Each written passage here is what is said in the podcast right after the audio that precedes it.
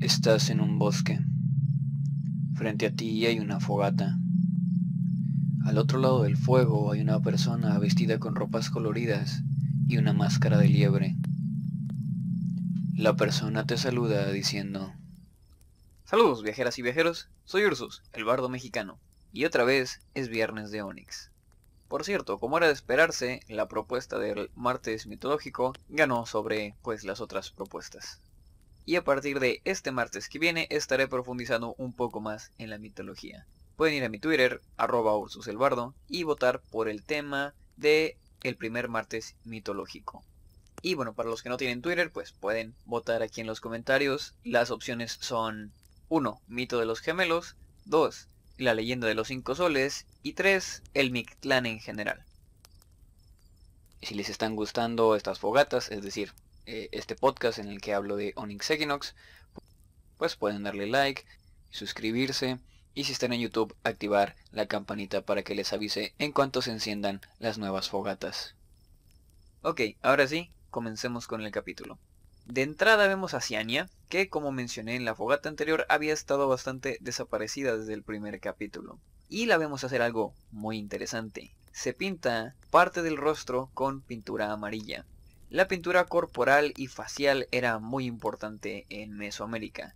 Y bueno, supongo que sigue siéndolo, cuando menos en parte, en la actualidad, Hablo mucho en pasado, pero todavía existen comunidades de las naciones precolombinas en México, a pesar de que el gobierno insiste en mantenerlas marginalizadas. Pero me salgo del tema. Volvamos al color. Realmente no sé mucho al respecto. Vaya, no sé detalles. Lo que sí sé es que el color era algo muy importante y muy simbólico. Por eso cada uno de los cuatro Tezcatlípocas era de un color distinto. Y en las representaciones de deidades se usaban colores específicos hasta tal punto que se pueden reconocer colores o diseños en dioses derivados. Por ejemplo, en la propia serie vemos a Tezcatlipoca con un listón negro en el rostro, y Yaotl tiene algo similar, pero en color rojo. Esa marca, aunque no es del mismo color, lo relaciona con Tezcatlipoca. Por cierto, si llegamos a ver alguna otra criatura mitológica que tenga rasgos similares, o sea, por ejemplo, alguna línea en el rostro, es muy probable que esté relacionado con Tezcatlipoca. Así es que, ya lo había dicho, pero lo recalco, hay que prestar atención a los colores, ¿sí? Al color del inframundo, que en la serie nos lo están colocando como una especie de verde más o menos turquesa, por ahí, que pues también, como ya habían mencionado, tiene su significado en la realidad y también está muy ligado al inframundo, cuando menos por parte de los mayas. Pero también pues el color rojo y el color que en la serie usaron el rosa mexicano para relacionar las cosas olmecas, entonces hay que ir poniendo atención a estos colores, porque creo que serán importantes. En especial, por ejemplo, la garceta blanca tenía ojos de ese color que hemos estado relacionando con el inframundo. E Isel también tiene ese color en los ojos. En fin, hasta donde tengo entendido, la pintura facial era más que nada ritual e iba acompañada por ropas y tocados específicos. Eh, vaya en las ceremonias, los sacerdotes o las personas que por cualquier razón iban a interpretar a un dios, se colocaban pintura facial, pintura corporal, los tocados, eh, básicamente se disfrazaban del dios o la diosa y bueno, llevaban a cabo las celebraciones. Sin embargo, la pintura corporal parece que era un poco más cotidiana que la pintura eh, facial. No sé cómo lo vayan a manejar en la serie, pero Ciania parece usar la pintura con cierta reverencia. Por cierto, la palabra tlapali significa color en náhuatl y de esta palabra se derivó el término tlapalería, que se refiere al lugar donde se vende pintura, y el término sigue vigente y es uno de los tantos ejemplos de palabras derivadas del náhuatl que se conservan en el habla cotidiana. Ok, continuemos con el capítulo. Vemos que Ciania está tallando algo a partir de lo que parece ser obsidiana mágica. Supongo que más adelante veremos el propósito de esto porque no parece ser un arma, parece más una especie de amuleto. Y como imaginaba, ha estado siguiendo a Esel y Yaotl. Sí, tenemos una escena en donde está siguiendo sus huellas. Por cierto, si ponen atención en las huellas de Yaotl, pueden ver que al dejar las marcas, sus patitas, bueno, sus patotas de, gato, de, de, jaguar, tienen un diseño curioso, como en espiral. O sea, no son unas huellas normales de, de gato. Esto es un detalle interesante que agregaron los creadores de la serie y se supone que si tú ves las patas de Yautl desde abajo se ven como un glifo, así como alguno de, de los glifos de, de alguno de los sistemas de escritura precolombina. Esto lo hicieron a propósito para darle todavía otro detalle más allá de ser algo no humano, algo no natural, sí, o sea, si tú ves este jaguar es como que, ok, es un jaguar, pero algo no está bien, o sea, no solo le brillan los ojos, sus proporciones son extrañas, tiene diseños en la piel, esta cosa no es terrenal, sí, es divina. Y de esto me enteré escuchando el podcast de los creadores de la serie que, insisto, tiene información muy chida de detrás de escenas, entonces si entienden inglés, se los dejo en la descripción para que vayan a escucharlo. En fin, volvamos a la serie. Yo creía que Shiania a lo mejor iba a tomar obsidiana de las lanzas de los guardias de la puerta que murieron en el tercer capítulo, en el capítulo anterior, vaya. Pero parece que no lo hizo. Así es que continuando con el capítulo, más adelante, Yautl dice esto. Tal vez compartan una única alma. Pregunten como uno solo. Ahora, esto podría ser una referencia que me estoy perdiendo de cómo se veía a los gemelos humanos en la realidad, o sea, en la cultura. Pero también puede ser una referencia al mito de Hunahpu e Ishbaranque, pues como les conté en la fogata pasada, ambos nacieron de Hun Hunahpu, así que también podrían ser el dios dividido en dos cuerpos, por decirlo de alguna forma. Y este curioso comentario por parte de Yautul podría estarnos dando pistas sobre el pasado de los gemelos. Ok, sigamos. Es mi clan Tenemos que irnos. Eso es Ok, mi clan Tekutli se está zampando más ciudades. Eso sí que es meterle presión a la misión. Y después de esta horrible visión de Oshtetun siendo destruida por una monstruosa deidad del inframundo, podemos ver a los gemelos intentando pescar usando una pelota. este tipo de cosas estaba esperando ver cuando comenzaron a salir los gemelos. Y de hecho, cuando comenzaron el viaje en el capítulo anterior, yo pensé, bueno, pues si estos dos güeyes están igual que Isel, o sea, vienen de una vida que bueno, Isel realmente no ha tenido una vida fácil, pero ha tenido periodos de su vida en los que ha vivido en una casa tranquilamente, sin muchos problemas, y los gemelos están peor que él en el sentido de que han sido todavía más mimados, o sea, ellos, como lo demostraron al intentar pescar con una pelota, incluso si es una pelota mágica, siguen intentando pescar con una pelota, pues no saben cazar, no parece que estén al tanto de las dificultades que representa el conseguir la comida por ti mismo.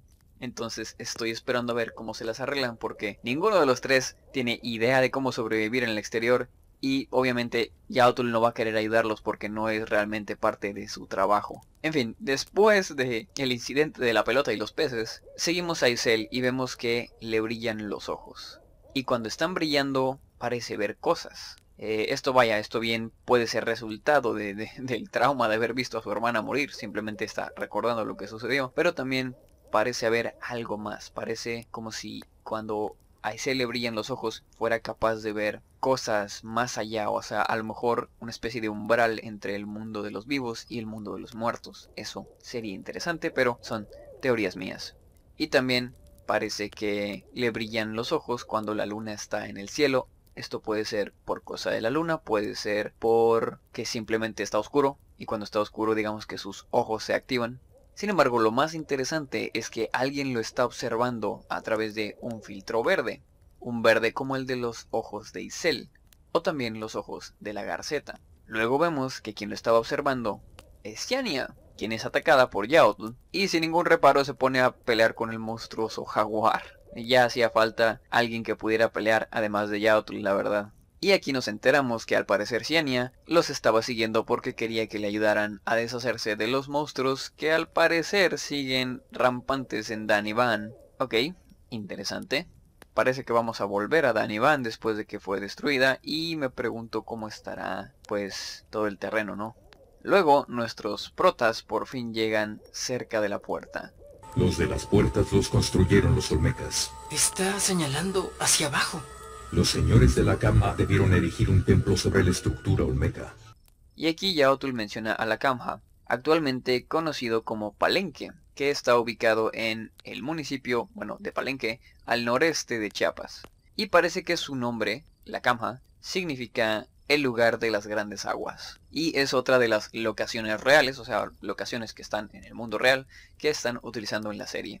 Yatul también menciona que los mayas debieron construir la pirámide sobre una construcción olmeca más vieja que alberga la puerta. Esto no sé si sea así en la realidad, eh, vaya, no creo que haya una puerta al inframundo, me refiero a que si la Kamha está construida sobre una construcción olmeca más vieja, pero independientemente de si esto es cierto o no en la realidad, era algo que sucedía. La propia pirámide de Kukulcán tiene otras dos estructuras dentro, y al parecer también está construida sobre un cenote. Y los cenotes, como ya sabemos, están relacionados al inframundo en la mitología maya. Ahora, volviendo a la serie, me imagino que seguirán usando sitios arqueológicos importantes para las puertas. Ya vimos a Uxmal, donde se cerró la primera puerta. Luego en Oshtetun no había una puerta, pero estaba la pelota. Y en este capítulo llegaron a la Kamha, o bueno, Palenque, donde había una puerta. Y más adelante en el capítulo mencionan que volverán a Danivan, o sea, Monte Albán, para cerrar otra puerta que se quedó ahí. Porque al parecer la estructura que vimos en el primer capítulo es el templo de la puerta. ¿Recuerdan? Yo creí que sería tal vez una especie de fortaleza olmeca perdida que utilizarían para defenderse de los dioses, pero parece que no, simplemente es la puerta. En fin, esas serían tres puertas y todavía quedan Tikal, Chichen Itza y Copán como sitios importantes, así que me imagino que también los llegaremos a ver, lo cual me hace preocuparme un poquito porque yo quería ver a Tenochtitlán. La verdad espero que salga, me encantaría ver animada la ciudad, pero continuemos. Parece que los ojos de Isel también brillan en presencia de la magia de la obsidiana olmeca, como podemos ver una vez dentro de la pirámide rumbo a la puerta. Y entonces nos topamos con esto. Quetzalcóatl, dios de la sabiduría y el viento, gran gemelo y transgresor de límites.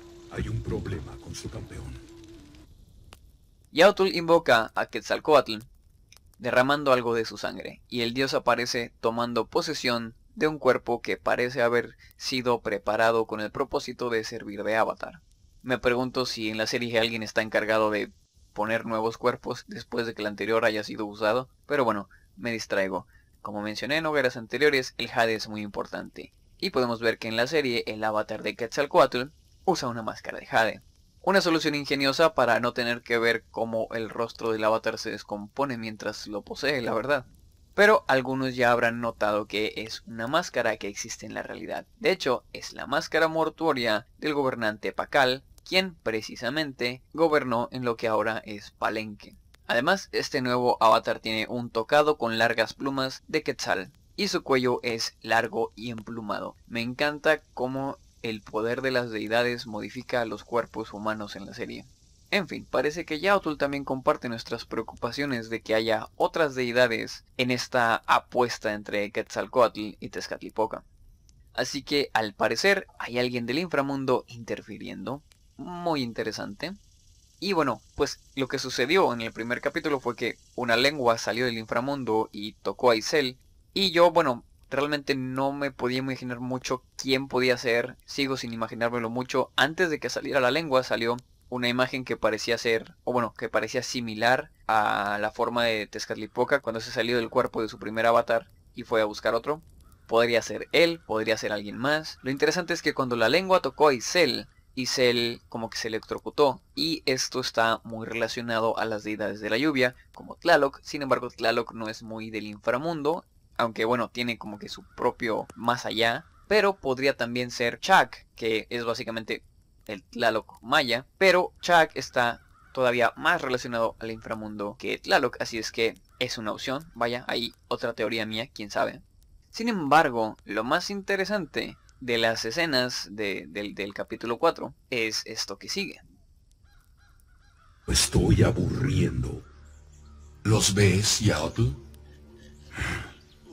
Que son los hijos de nuestro gran segundo sol, de la segunda era, la segunda vez que creamos gente para venerarnos. Los maldecimos con esa forma porque perdieron su nobleza. Sucumbiendo a rasgos vulgares, fueron los segundos. Tezcatlipoca envió a otros jaguares a eliminar el primer intento. A los del tercer y cuarto sol los ahogamos y quemamos. Nunca recuerdo en qué orden. La esposa de Tlaloc lloró sangre por 50 años y los ahogó. Alguien los convirtió en peces, creo. La humanidad está en la quinta encarnación. Hubo miles de millones antes. Ahora quemados, ahogados, exiliados y malditos. Si dejan de saciarnos, el sol se oscurece y la tierra se quiebra. Todo y todos los que han sido amados serán destruidos y regenerados. Haces bien en temer a tu Señor, y haces bien en temerme a mí. Este pequeño discurso nos resume bastante la leyenda del quinto sol. Algo que había querido mencionar desde el primer capítulo porque hacen algunas referencias a esto los dioses en, su conferencia durante el primer capítulo. Pero bueno, ya tenemos el martes mitológico, así es que me explayaré en los videos del martes. Por lo pronto les diré que eso era algo común para los dioses. Cuando los humanos ya no les parecían útiles u honorables, los destruían y hacían otra iteración de la humanidad. Por eso, precisamente, en el primer capítulo, Tezcatlipoca y Quetzalcoatl apuestan de forma tan ligera sobre el destino de la humanidad, porque bueno, pues si la destruyen simplemente hacen otra y ya. Además, otro punto importante sobre este discurso es que remarca la actitud de los dioses para con los humanos e incluso otros dioses menores. Quetzalcoatl dice que Yautl hace bien en temerle a Tezcatlipoca y también a Quetzalcoatl mismo, dejando claro que incluso él, que parece ser un poco más benevolente, sigue viendo a todos los que están por debajo de su poder como simples piezas de un juego, como algo desechable. Y recordemos que Quetzalcoatl mató a un niño en el primer capítulo solamente para poder conferenciar con sus hermanos. Y por último nos enteramos de que Yautl era humano y Tezcatlipoca lo convirtió en un jaguar. Esto se está poniendo muy interesante. Ok, después de esto volvemos a la misión de la puerta y podemos ver a Isel atrapado en una caja donde se le vuelve a aparecer Nelly. En este punto creo que sí podría ser Nelly y ella está volviendo un poco de la muerte, o bueno, conectando un poco con Isel desde el más allá, para hablar con su hermanito y ayudarlo. Y es muy posible que esta conexión se esté logrando por ayuda de alguna deidad del inframundo que hasta cierto punto le esté haciendo un favor a Nelly. Aunque bueno, no le estaría haciendo un favor, o sea, por cómo son los dioses de la serie probablemente la está dejando hacer esto, pero el dios tiene sus propios intereses. Y simplemente le conviene lo que Nelly está haciendo. Y digo esto porque Nelly siempre se aparece cerca de las puertas. Tal vez también la lengua esa que chupó Isel en el primer capítulo, o sea, no, en el segundo capítulo, ya no me acuerdo, no, si fue en el segundo. En fin, cuando la lengua chupó a Isel, tal vez eso hace que pueda ver a Nelly. Pero teorías aparte, vemos a nuestros héroes, si es que pueden llamarse así, enfrentarse a monstruos que parecen cangrejos o langostinos. Por cierto, qué monstruos más mal educados, ¿no? O sea, van por ahí escupiéndolo a la gente. Como pequeña nota sobre los monstruos, en el podcast de la creadora de la serie, Sofía Alexander, dijeron que querían hacer que los monstruos de cada puerta estuvieran basados en flora o fauna de la región de pues los tiempos precolombinos. Y precisamente parece que hay unos cangrejos que vivían en esa región y por eso son cangrejos. También por eso en el otro capítulo esos como perros en llamas realmente eran coatíes. En fin, por fin aparece Ciania para salvarlos. Y como dije, ya hacía falta alguien que supiera pelear bien. Durante la pelea, vemos a Isel desde la perspectiva de uno de los monstruos y su visión es verde, justo como la de quien estaba observando a Isel en el río, que probablemente era Ciania. Así que salta la pregunta, ¿tiene Ciania este tipo de visión también? O sea, eso implicaría la, bueno, la implicación de algún dios.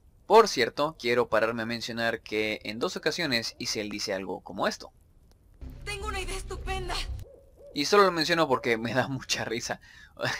o sea, está en el medio del desmadre y Isel va y dice, oigan, tengo una idea. Y está bien chingona. No, no tienen idea de lo buena que es mi idea. Miren, voy a aplicarla para que vean. No sé, me causa gracia. Lo curioso es que en inglés dice que tiene una idea terrible. Así es que no sé si en español está siendo sarcástico. Pero bueno, Después de derrotar a los monstruos, vemos que esta puerta está ubicada en un lugar con lava y no en un cenote, lo cual pues también es interesante. Me pregunto si el resto de las puertas también serán cosas distintas. No parece ser ninguna referencia a las casas del Chivalba, así es que una vez más mi teoría no se sostiene mucho. Aunque se supone que había una sexta casa que siempre estaba ardiendo. Pero continuemos. En esta puerta también vemos otro cadáver que parece ser de un olmeca y lo digo por el casco. Luego se topan con el rompecabezas para cerrar la puerta, que es obviamente activar las cinco palancas a la vez. O sea, cuando llegas lo ves, lo primero que piensas es, ok, son cinco palancas, hay que activarlas a la vez. Ok, después de cierto razonamiento llegan a esa resolución. Y lo resuelven de una buena forma, la verdad me gusta cómo, cómo lo resuelven. Pero la verdad creí que activarían la quinta palanca haciendo botar la pelota. Habría sido más épico, pero supongo que también les habría llevado varios intentos hacer bien el timing de la pelota para que rebotara en el momento adecuado. Y hablando de las puertas, una vez más en el podcast de Sofía Alexander mencionaron que basaron las puertas en una estructura que se encuentra en un lugar llamado Ekbalam. De hecho, si ustedes buscan, o sea, vayan, pongan en Google Ekbalam puerta, eh, se escribe Ek, E, K y Balam, pues, pues, es Balam, no, no, creo que necesite mucha explicación. Como quiera se los voy a dejar en la descripción. Pero si van y buscan Ekbalam puerta, vemos pues toda una serie de diseños, pero además eh, lo que parecen los colmillos que vemos en la serie, pues están ahí colocados, o sea, son parte de la estructura y pues se nota que en la serie esos colmillos que son palancas están fuertemente basados en esta estructura y aunque podemos ver que todas las puertas son distintas, bueno, cuando menos las dos que hemos visto funcionan de forma distinta y están colocadas de forma también algo diferente, aún así podemos ver que todas están basadas fuertemente en este sitio de Ekbalam. Y como última escena del capítulo vemos a Ciania sentirse mal y alejarse del grupo.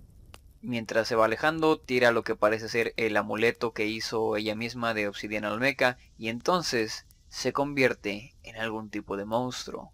Parece ser un poco un reptil y su cuerpo está cubierto de, diseños bastante parecido al de Yaotul, aunque los diseños son distintos y tienen también colores diferentes. De hecho, alrededor de su cuello podemos ver que tiene una especie de manos amarillas, como que tatuadas. Esto tiene que ser obra de alguna deidad. No sé si porque Ciania haya pedido ayuda para vengar a sus padres y a su ciudad o porque la deidad haya intervenido maldiciéndola de alguna forma, por decirlo así.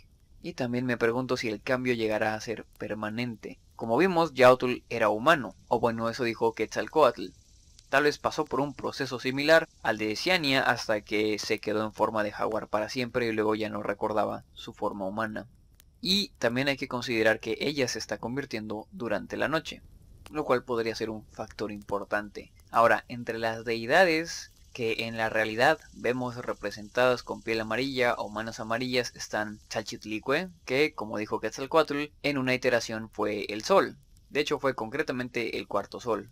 Y su nombre significa la que tiene una falda de Jade o la de las faldas de Jade. Es la deidad compañera de Tlaloc y tenía el poder sobre las aguas terrestres, ríos, lagos, lagunas y mares. Y rige sobre el Tlalocan. Sin embargo, no logró relacionarla con esta especie de reptil.